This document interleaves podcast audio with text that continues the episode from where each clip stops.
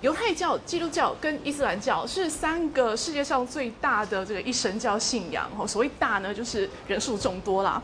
呃，其实犹太教人没有那么多，不过毕竟犹太教是人类史上第一个一神信仰的，呃，如此如此来运作的宗教。OK，所以这还还有还有。另外两个就真的是世界性的大一神教，基督教跟伊斯兰教。那基督教和伊斯兰教其实是奠基在犹太教的基础上，有一点一点零版、二点零版、三点零版的味道啦，但是并没有真的拿来取代之前的哈那个之间的关系呢，我们会谈，然后你也会谈，因为我特地选择三篇文章给你第第二个小时用的三篇文章。其中有一篇呢，就有呃让大家看看伊斯兰教跟犹太教以及基督教的关系哈，所以可能同学在这方面也会有讨论。好，那我下面是给你两个点，第一个点先说，刚刚那三个一神教，他们的神都一样，他们的神呢都是那个唯一的创造世界的神，所以不管叫他阿拉还是耶和华还是什么，其实是同一个同一个神。呃，这个神呢是创造我们所知的世界，我们看得到的世界。然后这个神创造世界之后，他会来自己给大家看一看，他会出现在他的创造物面前，跟他们打招呼，然后跟他们说：“嗯，哎，大家好，我创造了你，呃，然后你们，你们，我对你们呢有一些期待跟要求。这个期待跟要求呢，就是像十诫啦，或者像耶稣的生平，或者是像呃呃穆罕默德，好，他跟大家讲的这些道理。呃，so 再加一点哦，这个造是。造世主他会继续的再来到他创造的世界上好，OK，所以以上三点是这三个一神教他们心中的神就是那个样子的。我们说是同一个神，其实是正确的啦。但是这三个宗教会怀疑的看着你说，同一个神又怎样？啊哈，好，我我这一点呢再跟大家整理一下说。他们心中的神就是那至高的存在，他创造了其余的一切，除了他，除了神之外，其余的一切是那个神造的。造的东西当中呢，有一些比较特，有一些蛮特别的，就是人，Hello，人。好，然后神跟人呢，也也很特别的照顾吧，所以神会告诉人对于大家的要求，那个要求呢，就出现在各种宗教的规范上，像十诫这一类的规范上面。注意哦，这提供了一个很好的人类行为的基础。为什么？为什么你不能偷钱？因为十诫说的，因为神说的，对不对？哦，不是因为呃。不是因为其他理由啦，像我偷钱了，我的名声会不好啊，哦，并不是这样的。然后刚刚还有最后一点，呃，这样的造物者其实还是会还是会干预他的世界，还是会干预他创造出来的世界，所以会有像神机，所以会像先知，先知呢其实就是神仙通知那些先知，然后先知再来告诉大家神有什么呃命令。好，呃，我的标题的最后一点是连在一起的才对。这一点是在谈说宗教信仰到底是在做什么啦？尤尤其这三个，呃，那两个普世宗教加犹太教，哦，这三个一神教，其实提供了许多许多的功能啊。比如说，他告诉你人生的意义，他告诉你世界怎么来的，他告诉你说人生在世该如何。哦，他提供很多的答案。Oops，那些答案呢，其实就是人类很很想知道的。好，那再加一两点，我们就可以讨论一下。除了说，其实宗教解答你心中的疑惑之外，呃，宗教还提醒你说，除了你眼中看到的世界，还有别的东西。好，不要这么眼光短浅，只看到你每一天做的，只看到我的牙膏、牙刷、呃，枕头、沙发。好，不要不要忘了还有别的。所以宗教提醒你在你的所呃你的物质世界之上之外，另有其他的东西。好，以上这些功能，帮你解答人生为什么，人生要做什么，呃，帮你解答说，你所知所见之外有些什么，啊，这样的东西其实别的事情，别的不一定要宗教也可以提供，譬如说艺术、音乐等等。其实也会让你活得觉得有意义啊。譬如说我人生的意义是什么？等马丹娜出下一张专辑，对不对？音乐也给你意义了。呃，我人生的目标是什么？买遍马丹娜所有的专辑。好了，这是很扯啦。只是我的意思是不是只有宗教可以满足人类的那些需求？但宗教确实去做了。OK，所以那种永人类永恒的怀疑呀，呃呃呃好奇呀，好，宗教在这方面都有提供一些帮助，是是值得我们看一看啦。那你至至于你要不要信，那是你个人的问题了。呃，常常信教是从小信起才会真的相信啊，比较大了之后，其实都是有一点我为了别的目的去信的哈。譬如说我我我喜欢有这么一个大家庭，这么一一些教友当我的好朋友那样去信教。好，然后呃这张图可能待会儿还有机会用，不过这张图先介绍一下这三个主角是什么哦，希望还看得清楚。这一位长胡子的先生叫做亚伯拉罕，亚伯拉罕呢是亚当夏娃的第十代的呃小孩哈，这然后亚伯拉罕呢是呃这刚刚说的这三大宗教，他们都相信是人类共同的祖先。亚伯拉罕有大太太、小太太，大太太一直一直没有生小孩，所以他就先跟小太太生了一个小孩，那个小孩呢叫做 Ismailin，然后大太太又生了。大太太既然有小孩了，就觉得说无法再忍耐，还有另外一个小三跟小三的小孩在身边，于是就跟亚伯拉罕说：“呃，好不好？请请他们离开好了。” OK，so 伊斯兰教刚刚这三个的第三号，伊斯兰教会说，我们就是那一位长子，但是可怜是庶出的那一位 Ismaili 的后代。至于虽然是嫡长子啦，但其实是老二的那一位呢，就是犹太人啊，跟基督教徒他们心中的祖先。好，所以刚刚那个故事，与其是跟你们说兄弟兄弟之间的冲突，呃呃大太太小太太之间的问题，还不如再再再呈现一次，就是那三个宗教都接受所有的人来自同样的祖先，哦，他们都是一一脉相承，呃，生衍繁殖出来的。好，快快的说一下这张图是在做什么？是林布兰的很有名的画。呃，亚伯拉罕有一天接到神的要求，神跟亚伯拉罕说：“你给我的献祭，哈，你对我很很，你对神很大方、很诚意，哈，给我给我的献祭都很好，要不要你给我一个更好的礼物呢？”什么是更好的礼物啊？就是你最心爱的儿子吗？你那个嫡长子好不容易生出来的，你愿不愿意把他给神呢？呃，亚伯拉罕是有挣扎，不过最后决定，好，我是一个虔诚的好好好人，我当然是接受我的造物主给我的安排跟命令。于是他就把儿子准备好，把儿子当成像羊献祭那般要来献献给神了。刀子要划下去的那一刻，神派了一个天使来阻止亚伯拉罕。OK，所以这故事大概就是这样：手明明握没本来握着刀子要杀自己的儿子了，可是天使出来阻止，所以他的手就一松，刀子掉下来。我们有点害怕刀子掉下来是不是把右腿砍断？不过这大概不是林布兰的用意。这个宗教故事其实在跟你讲什么？你大概第一个想的是神在耍人呐，好坏哦。呃，什么用这种方式？你呃问亚伯拉罕说，你愿不愿意献给我你的儿子？然后日后当他说愿意了，当他真的要做了，再去跟亚伯拉罕说，没有啦，唬你的啦，哈，呃呃，愚人节快乐，这样，呃是实在是让人有一点圈圈 叉叉点点点。但是那个故事其实背后是在说一个道理，那个道理就是，犹太教认为，犹太教渐渐的觉得，呃。奉献给神其实是一个心意，而并不是物品。好，并不是在于你送给神三只羊、五只鸡，不是不是那个物品，也不在于你是不是愿意把你自己的儿子送给神。好，而是心意。如果你心中觉得我愿意牺牲我的儿子，那到底这儿子有没有杀给神都没关系。好，背后的理由是背后的故事是这样的啦。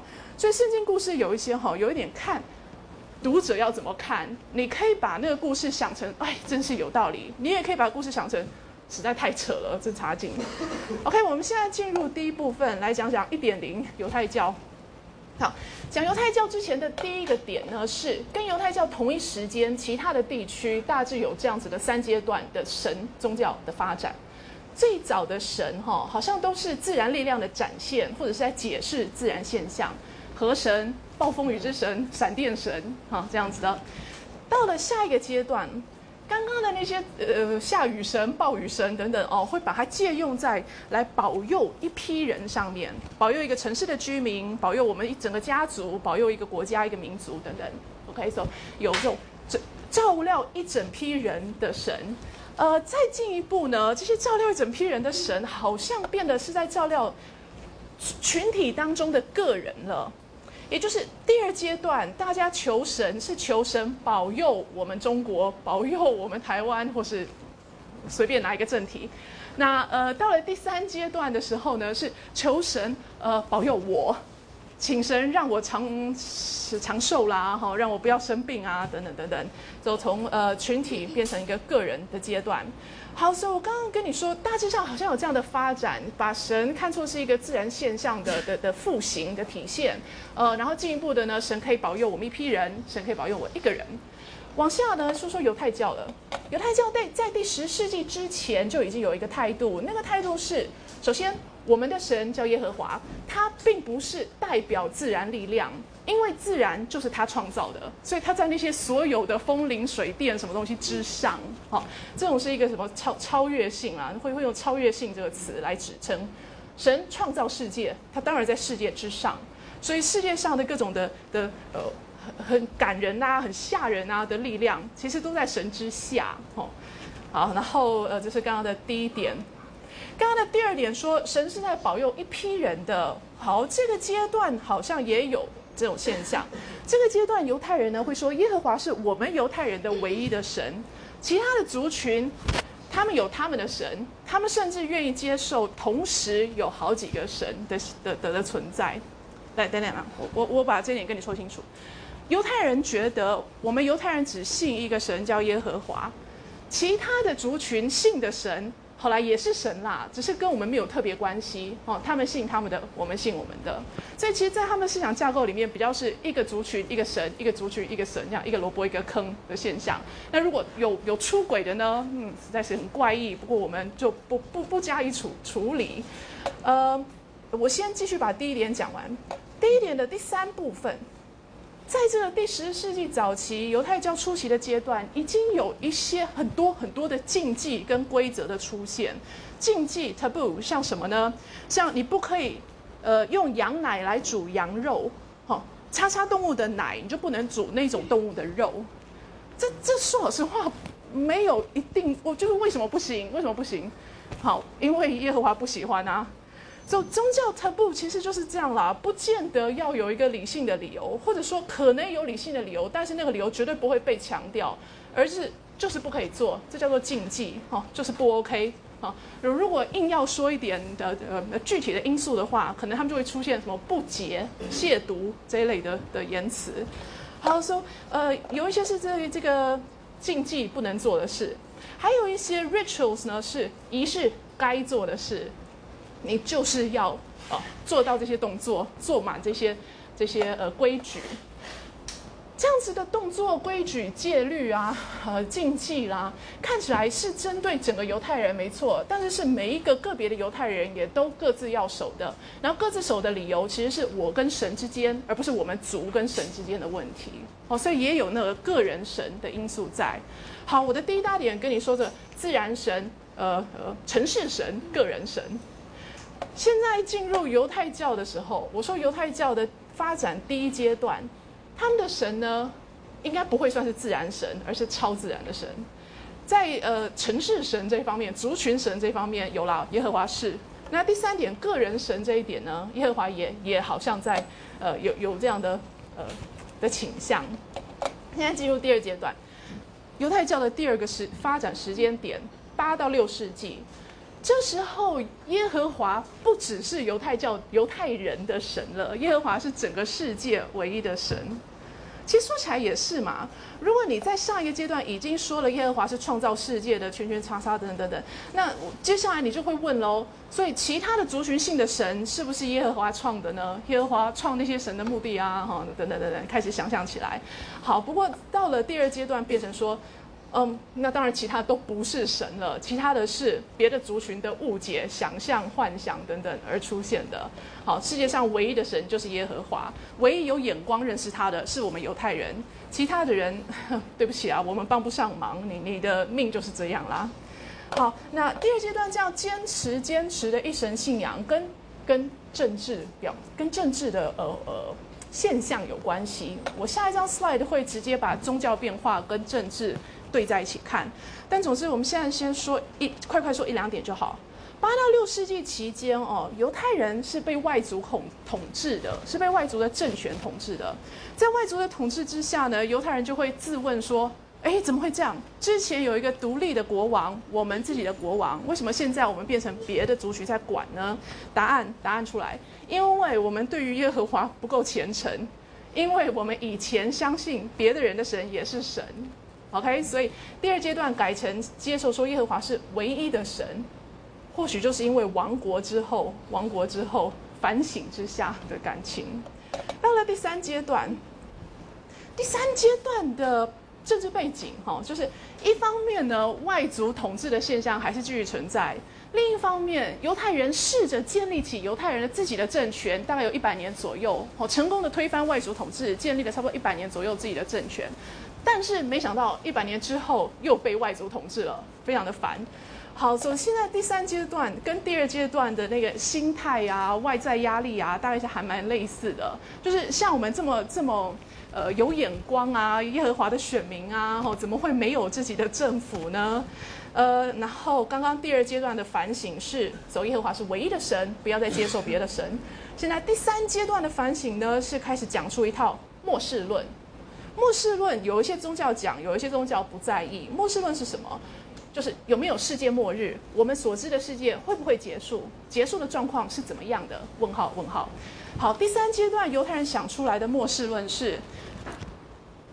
你从末世界的结束往前推一百一一千年一千年，所以有一个千禧年发生结束之后，世界才真的末日。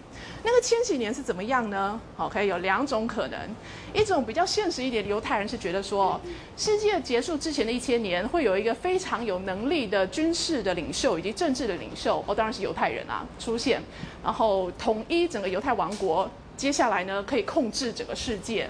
那优秀的犹太政治军事领袖统统统治世界的时候，会让世界变得非常的和平安定、富庶繁荣。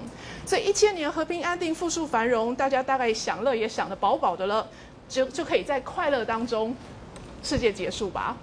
所以那种世界末日观其实是很快乐、很乐观的哈，并不是天呐，呃，天要塌了，我们完蛋了哈，不是这种世界末日，而是。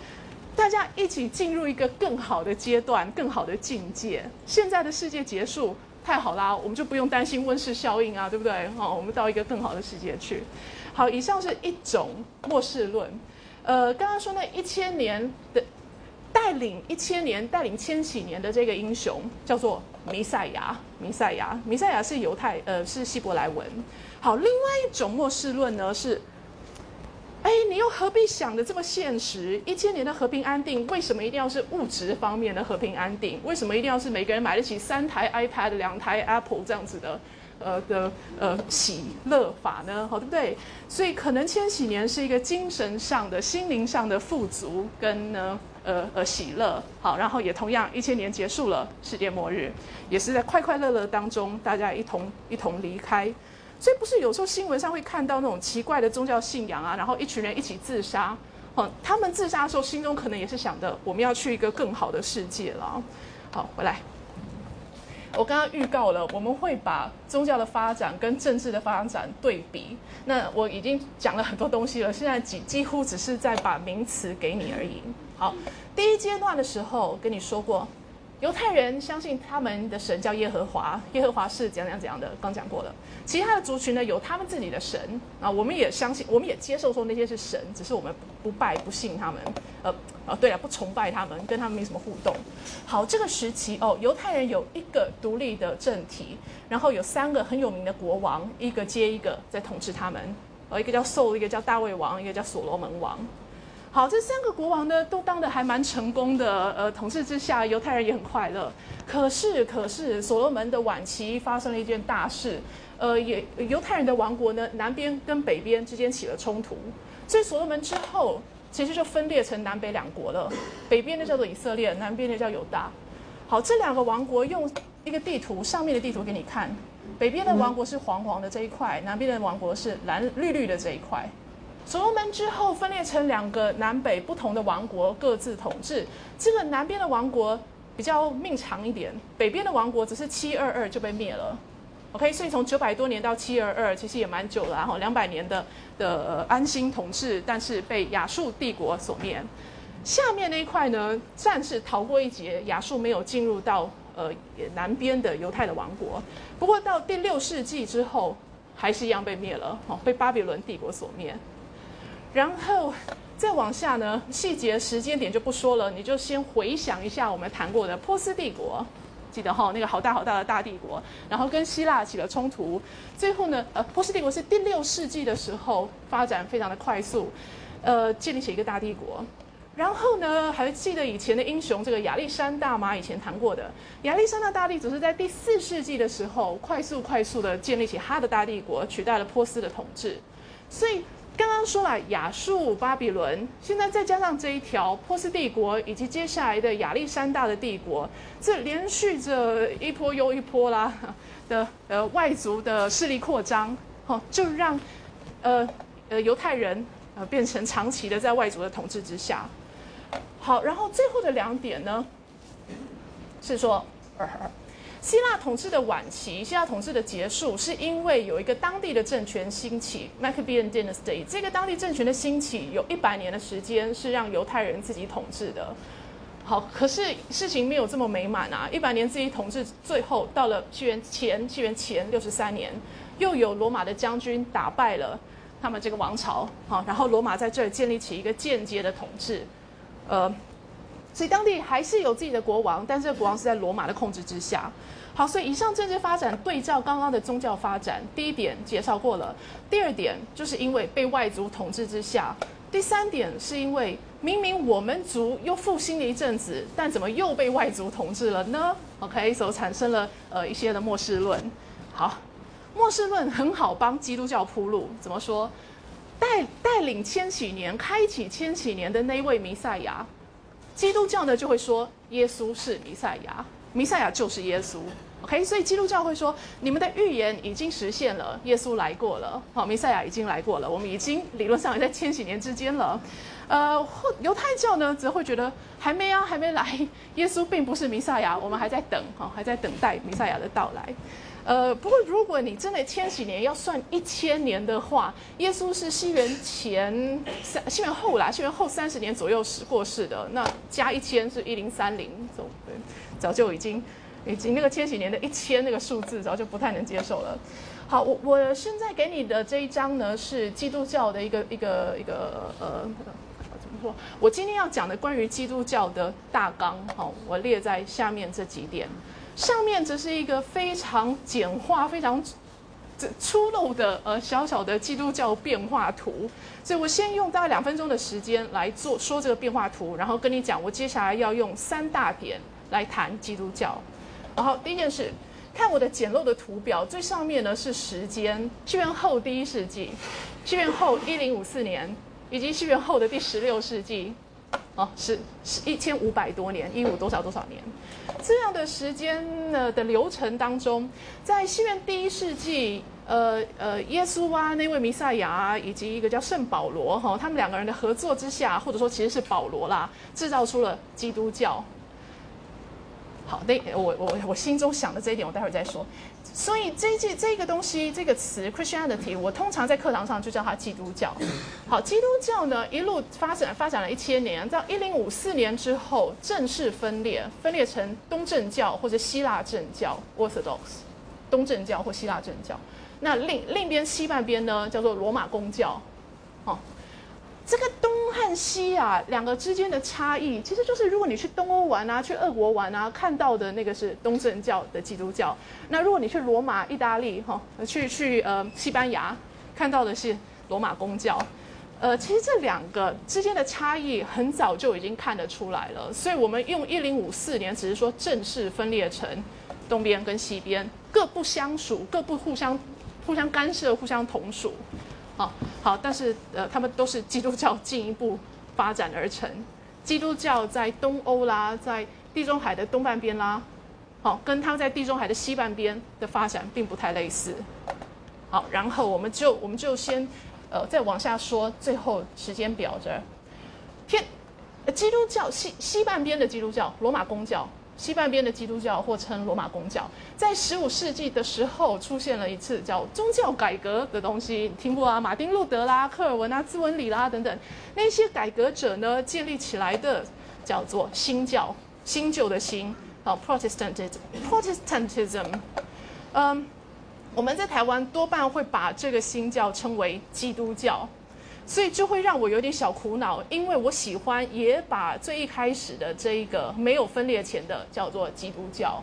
OK，所以干细胞也是基督教分化出来，十六世纪之后的那些种种的非天主教的，像浸信会啊、路德派啊，好那些全部全部在台湾合称为基督教，或者有的时候你就合称为新教，好新旧的新。好，所以以上总表我希望两分钟之内有讲完。下面呢是我待会儿要开始跟你谈的基督教的发展史。首先会谈到呃西元第一世纪中。接下来第二大点是发展到差不多三百年左右，第三点是从三百年开始又怎么样了？西元后三百年开始又有怎么样的发展？好，废话少说，开始来跟你谈谈耶稣。第一件事哦，耶稣基督，耶稣是他的名字，他爸妈就叫他耶稣。基督是他的头衔，基督是希腊文的弥赛亚，弥赛亚是犹太文，犹太文哈，翻成希腊文就叫做呃 Christ。那弥赛亚是救世主的意思，那 Christ 呢？你或者你要你要用含义，Oops，我刚刚是说了，Christ 是拿来翻译弥赛亚成希腊文之用，但是这个 Christ 的字呢，又可以另外用意义来说，它叫做呃呃被赋予圣油，以至于有神圣性者，好，就就是不呃。因为从犹太人的时代就有这种概念，你要把一个东西神圣化，要怎么样？如果你有带佛珠的习惯，你知道佛珠吼要去香炉上去过一过，它才真的是佛珠，否则它就只是一颗一颗一颗的小石头，对不对？OK，所以你心中有那种神圣性跟非神圣性的差别。好，呃，犹太人的想法是，如果说有一个，我们就把它视为圣油的那个油涂过的东西，那东西就变成神圣的了。所以基督呢是受膏有者，他是一个神圣的。我们心中有一点点点点的感觉，但不要忘了这种事情就是约定接受与否，对不对？如果我们大家约好要把那个事情那样子的动作视为是使神圣，好，那那 fine 就这样做吧。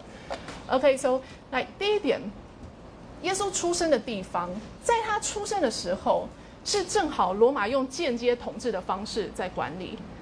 然后在他死掉的时候，或死掉之前，罗马决定要设神直接统治了。所以我前面不是跟你说啦，可怜的犹太人一直被外族统治，然后一直把你拉到了被罗马人统治，对不对？罗马人统治先用间接的方式，为什么我先跟你说这个呢？呃，所以你还记得？圣经故事你一定听过，耶稣小时候他出生是在马马厩马槽里出生，为什么呢？因为他妈妈辛辛苦苦的，明明怀孕已经快生了，还在外面啪啪走。为什么妈妈在外面啪啪走？因为当时的国王规定哈，大家要做户口普查，你要回去你出生的地方来登记做记录，所以妈妈才会在路上奔波嘛。好，那我我只要说啊。请人家去做户口记录的是一个王，那个王是什么？其实就是罗马统治之下的傀儡，哈，当地当地的王，但是是罗马间接统治，呃的工具。好，然后耶稣死前呢，罗马刚改为直接统治，这个我只是要强调说，罗马人心中的不安，对于这块地区刚刚得到这块地区，试着用间接改用直接，哈，就是觉得说，嗯，统治的不太顺心啊。因为罗马有统治不太顺心的感觉，所以可以帮我待会儿要说耶稣被处死这件事，来帮你来来铺个路。好。话说，耶稣出生在刚刚那样的地方，他是一个犹太人。他出生的时候是犹太人，他到死都会承认接受他是犹太教徒。耶稣从来没说我是基督教徒，哦，他一直是犹太教徒。可是他是一个有理想、有抱负的犹太青年，所以他想要改革犹太教。耶稣觉得当时的犹太教的毛病呢，就是太多仪式、太多规矩了。他认为那些仪式规矩跟宗教信仰其实是冲突的啦。哦，他他。无法相信，无法接受，说我们我们真的需要行这么多呃复杂啰嗦的呃各种活动啦，呃神才会满意，才会开心。好，so 呃他是一个犹太教的改革者。接下来我们除了接下来我们用正面的方式来说，耶稣教大家什么？我前面第一点是用负面的方式跟你说，耶稣是反对既有的犹太教的哪一些立场。那耶稣说，所以我们不要繁文缛节，那我们要什么呢？其实就一个字而已啦，我们要爱，爱爱爱，爱什么？我们要相信神是爱我们的，然后我们要爱神。第二点，我们要爱你的邻居哦，也就是其他的人。所以一句话来说，耶稣叫大家爱，然后他说爱是什么？爱就是神对你的情感，以及你应该回给神的那个情感，不是对他行礼哈。然后同样的呢，要运用在对其他的人的相处上面。所以他有说过，呃，以一个家庭为比喻的话，神就像我们的父亲，你要爱你的父亲。为什么你要爱邻居呢？因为邻居就像是你的兄弟一样。从这一点，我们可以做什么样的推理？当时的家庭观念大概蛮和乐的，所以他才会用家庭的关系来比喻说，我们要有和乐、和睦相处的原则啊。还可以，还可以想什么比喻呢？嗯，你知道基督教有一个非常根本的叫做 Golden Rule 黄黄金呃条黄金规则啊，这是什么呢？就是你希望别人怎么对你，你就怎么对别人。哦，这点是一个非常好的人生的原则啦，你也你也可以试试看。你想要别人怎么对你，你就先这样子来对别人。这个原则的基础就是刚刚说的啦，哦，爱其他的人，要爱其他的人。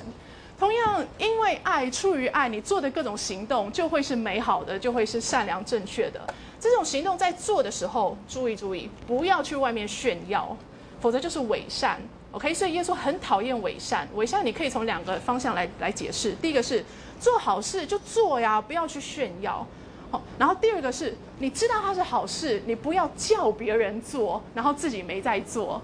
OK，所以，我我自己觉得我是一个很很省电的好人，可是我就不好意思跟大家说，不要那么爱开冷气嘛，要跟我学一学。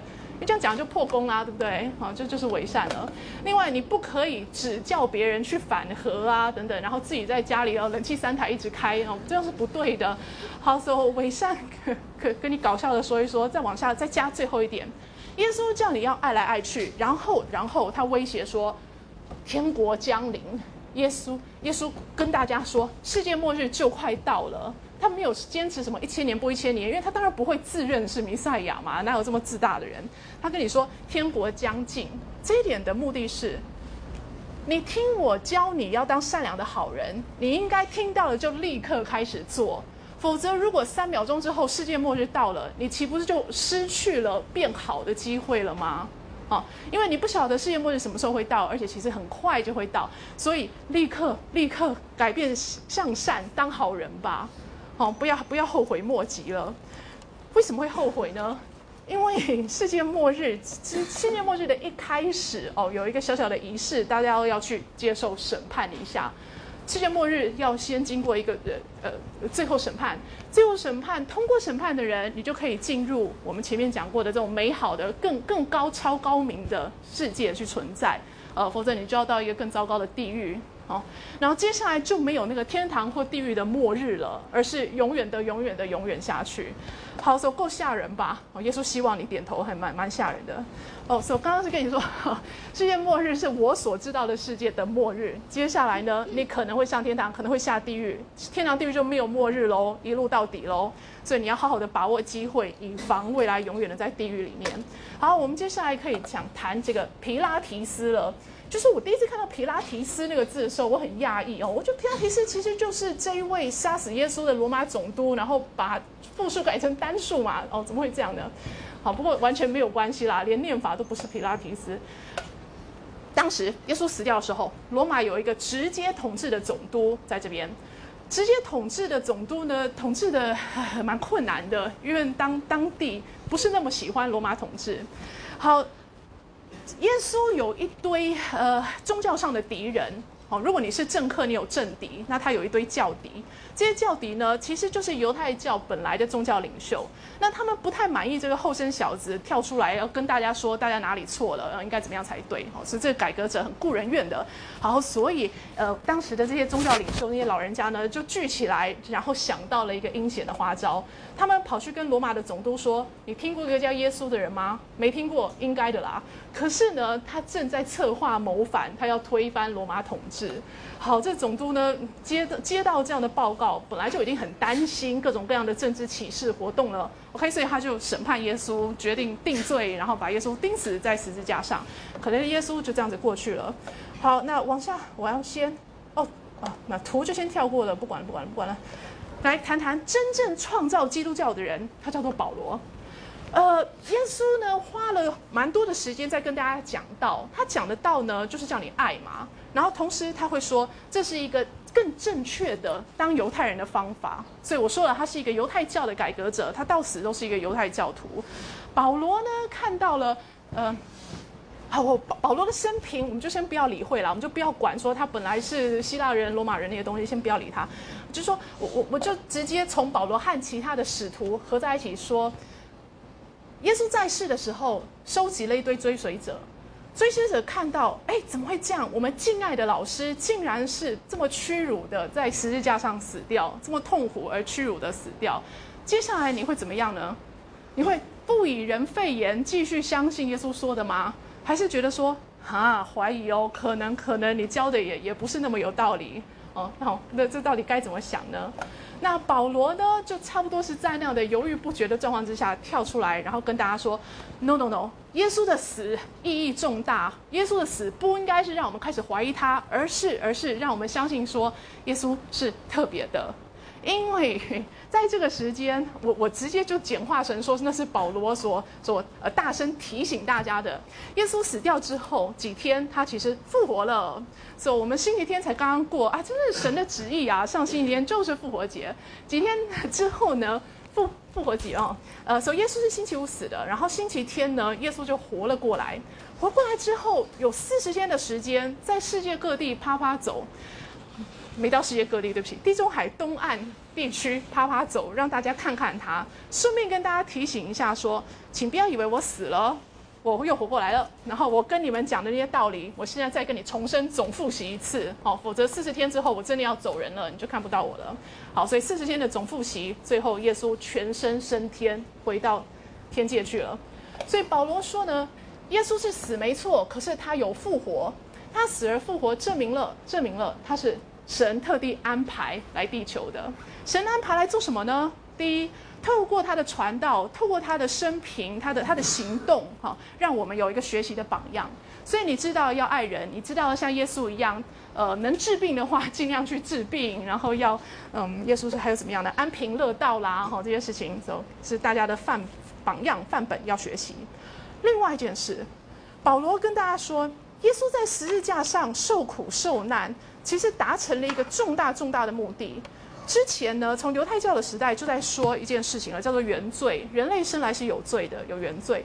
这个原罪，耶稣在十字架的十几小时的受难，就帮相信他的人给洗掉了。好，所以如果你相信你出生就有原罪，然后你对于你这个带罪之身的那个罪要怎么处理，不太不太确定怎么办的话，那你就相信说，耶稣的受难已经代替你赎了罪。那你那原罪已经被赎掉了，不需要自己赎了。所以说起来实在非常的划算。如果你相信有原罪，你又愿意相信耶稣的话，就实在太容易了，对不对？呃，有原罪，但是又被抵消了，走我又没罪了。好，所以是不是基督徒？其实最要紧的就是这一点。你有没有相信耶稣把你的原罪给赎掉了，给洗清了？好，他已经代替你，呃呃。呃，好像他已经代替你服了这二十年徒刑了，所以你接下来一定是一个被放出来的无罪之身，好，让你可以重新开始。好，所以耶稣的死呢，被保罗说成是这么这么的棒哦，就让很多人就呃很开心的愿意接受，然后一世成主顾。接下来，保罗除了 除除了对于这个地中海东岸地区，呃，以色列啊这些地区呢的的人和啊，就说。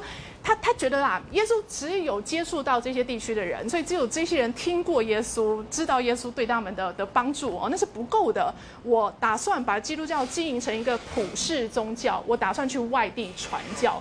所以保罗以及其他的使徒努力努力的往罗马各地去传教，正好这也是在罗马的帝国主义在扩张的时间，所以我们忍不住觉得，哎，会不会是这样？保罗曾经当过帝国的官员。别忘了，这个帝国你可以用两个含义，你可以是罗马有帝制，但同时有可以是帝国扩张这个含义。好，保罗当过罗马官员，所以他看到了一个帝国可以如何经营。所以是不是因为这样，所以他的眼光视野不同，他也想要把他信的这个宗教变成是那么大规模的呢？哦，全球化的市场啊，不要这么这呃小小规模、小家子气的在经营。OK，所以保罗跟大家说。别忘了，别忘了，我们人生在世呢，其实不过八十年、几十年，接下来，接下来还有的你，呃呃，就嗯，怎么说？呃，还有的你享福，或是有有的你受苦呢，也就是日后的上天堂或是下地狱。所以重点都是要往天堂前进啊。那怎么样可以越来越接近天堂？日后通过审判，首先你要有信念，相信你要相信什么？相信耶稣为你赎了罪，相信你可以努力的仿效耶稣，日后可以通过最后审判。好，这是一种信念，你自己要相信你做得到。正向思考。另外，但是光自己去正向思考也不够啦。我们毕竟都是区区凡人嘛，所以神又会三不五时的送给大家一些 grace，一些恩典恩赐，给大家神奇的力量，让你又可以面对问题，继续努力下去。那耶稣传呃神，对不起，神传递 grace 呢，是透过。基督教的教士来传递的。我还没开始跟你讲，基督教有一批专业的人，专业的呃呃呃教士阶层。这些专业教士阶层呢，听听通过透过圣事 （sacrament）。神圣的事业，那个盛世，其实就是一些仪式。透过仪式，可以把 grace 传给我们所有的信徒，去接受盛世的信徒，然后你能够更坚持、勇敢的往正确的方向走下去。OK，所以你这一点可以把它切割成好多个概念，然后我们来，我来帮你说一说。首先，首先，宗教的盛世包含哪一些？十三世纪确立下来有七七个大盛世，现在还没有完全确立，但我就先随便跟你讲几个，譬如说婚礼也是。也是一个盛世，呃，譬如说临终富有，快要死掉的时候，神父会来帮你，帮你嗯祈祷一下，做一点做一点动作。这些盛世呢，就是在你的一辈子的那种紧要关头，人生在世的一些重大的挑战之前，来给你协助嘛。好，所以是有道理的。一个宗教要成功的话，它一定要可以深入生活，跟生活扣在一块，才比较能成功哈。OK，所以呃，透过盛世得到神的恩典，你更能够面对婚姻当中。的呃的的受不了的地方，或更能够面对对死亡的自然而然会有的恐惧。好，盛世只有祭司才能做，教士才能做。基督教的教士 priest，我们干脆就叫他神父好了，来跟日后的牧师做区隔。好，日后新教的牧师做区隔。好，天主教的神父、基督教的神父是保罗以及其他的使徒开始去各地传教的时候呢，他们怎么传教？首先会找城市，因为城市人口密度比较高，你比较轻易的就可以传递更传递讯息给更多人知道。好，所以到达一个城市，开始经营，开始讲，开始讲，开始讲，然后发现过了一阵子之后，哎，真的有不少人接受了。这时候呢，你可以 move on，你可以换一个城市了。但是你总是要把既有的这些教徒加以组织整理一下喽。所以你会请当中最聪明、最力、最最有能力、有领导能力啊等等的人来当这个城市的主教。好，然后主教一个人无法应付这么多城市当中的信徒的话，没关系，他可以再找他信任的人当他的手下教士。OK，所以不管主教或者教士，其实都是神父啦。吼，主教是地位比较高的领领袖的这样的神父，一个城市里面地位最高的神父叫做主教。接下来我就要跟你讲一件，为什么放这个图呢？这个图站着的这一位是主教，你怎么知道？你看他的帽子。如果你玩西洋棋的话，你知道西洋棋那个主教他的帽子上面有一个裂口哦，因为主教帽子就是长这德性。好，主教在制造一个新的教室的时候，是手去按着人家的头按一按，按一按呢，他就变成教室了。所以我只是要跟你讲，当时保罗或是耶稣的第一代的使徒到每一个城市去传教。传教我不说了，传了有一些人，然后接找了一个最能干的人来让他当主教吗？怎么让他当主教？就是这样去按一按。所以每一个教士理论上理论上可以一路追到耶稣，耶稣跟他的十二个使徒亲自的见面，亲自的呃互动了那么久。接下来这个十二个使徒到各地去传教的时候，去各地按头。那些投被按的人，日后又在按头，所以像老鼠会一样的按按按按按下去，按到今天，今天所有的天主教教士都有经过这么一个神秘的，但是代代相承的仪式。其实你听我这样讲，你就知道我我对于传统哈有一种向往的感觉。我认为一件事情可以延续这么久，每一代每一代都充满着诚意的去做它，其实是了不起的啦。但是碰人家的头真的很不舒服，被头被痛，头被碰是一件很不舒服的事情。所以你也觉得说，哎呀，基督教设计仪式的时候，好像都有去想一想哈。等闲你不会希望别人碰你的头，你大概三岁之后就不要别人碰你的头了，对不对？可是如果你是一个教士，你要跪。你你想当教师，你是个准教师的话，你要跪在一个教师面前，让他去按你的头啊，然后才传递代代的传递，这样子行圣事的神圣的权利跟力量。好，以上保罗跟你啰嗦啰嗦，接下来呢，我们可以看耶稣呃基督教发展到三百年的时候的状况。我都已经带了我今天的政务一，所以我一定要讲这一张 slide。这张 slide 说，头三百年的时候。呃，基督教主要是在城市里面发展。我刚刚跟你说，城市的人口密度比较高，讲道比较有效率哈。然后城市里面的哪一些阶级呢？通常是比较穷的、低下一点的阶层，接受的程度越高，但是也会有有钱人愿意信仰啦。好，接下来信了教又如何？你当信徒要做什么？你要读经，你要跟大家讨论经文。呃，经是什么？待会就要说，然后呢，你需要呃呃呃参加圣餐礼，然后你要成为基督教的第一件事，其实是入教仪式吧？入教仪式叫做洗礼受洗，OK？所以这四点呢，在很早期就就就建立起来了。当教徒要受洗，要呃圣餐，要参加圣餐礼，然后要跟大家一起讨论，一起读经。嗯，首先。这时候的圣餐礼啊、读经啊等等，应该都是在私人家里面。这时候的基督教是一个地下宗教，所以绝对不会这么张扬的建一个教堂出现。那那有呃，如果政府想要抓的话，是不是就冲到教堂，整个抓起来了哈？对不对？所以是在私人家里面啦，或者是找坟墓里面来来做宗教活动。另外，宗教活动我说包含了读经，经是什么呢？我今天就带了一本圣经来给你看。圣经大概现在看到的基督教圣经，大概是西元第一世纪末的时候定下来的。比较厚的这一版，比较厚的这一版是旧约圣经，是犹太人就已经在用的他们的神圣的典籍，所以继续基督教把它接受下来，然后叫它旧约约约定神跟大家的约定。比较薄的这边呢，叫做新约圣经。新约圣经是基督教，呃。基督教教徒所写出来的大概有两三个部分啦，哈，最有名的、最重要的是福音书。OK，现在请看游标，呃，新约圣经里面有四个福音书，福音书其实就是讲耶稣的生平故事。哦，Matthew、Mark、Luke and John 这四个福音书，福音书已经占了新约圣经的好大篇幅了，现剩下一滴点、一咪咪，那是什么呢？是信，主要主要是信件，是保罗以及其他的第一代使徒啦等等他们。他们在传教的过程当中写的信，有一些信，尤其尤其绝大多数信是保罗写的啦，哈，Pauline Epistles，保罗保罗写的书信。所以你看到什么罗马人书啊，哈，不是罗马人写的，是保罗写给罗马人的信里面是在回答当地的教友的问题。当地的教友不是说了，呃，使徒来跟大家讲一讲，看到看到大家已经有成气候了，吼，他就换下一个城市去了。可是这些。被被使徒抛弃的哦，说被使徒丢在一边去的，有时候还是心中不安呐。但是别担心，我们就靠 email 联络哦，他们就会写信问问保罗，保罗也会回信给大家看。所以你从保罗的回信会发现一个小问题，他在回信，所以你不晓得人家写给他的信是在问什么，这会让你对于保罗的思想比较比较难以抓住。对不对？因为他的信都是在回回复人家、回应人家。可是如果你根本也不是那么确定那个问的人的立场、心态的话，你只看保罗的回信，会稍微有些模糊模模糊程度。不过也有一点好玩的啦。我现在就讲一两个好玩的好了。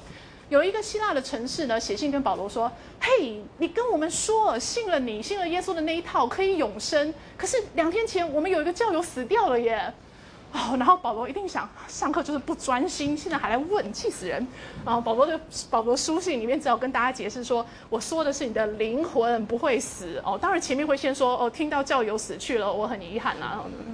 呃，那还有其他的保罗书信，譬如说有一个区域他们不是犹太人，所以他跟保罗说，哎哎，老师对不起，忘记问了，我们需不需要还割包皮呀？听说犹太人通通都有哎，我们要不要？那保罗就回信说：免免加，不用啦，不用啦哈。我们新版的基督教没有必要事事学旧版一点零版的犹太教的做法，所以那些繁文缛节都不用了，更更别提说受那一刀之苦。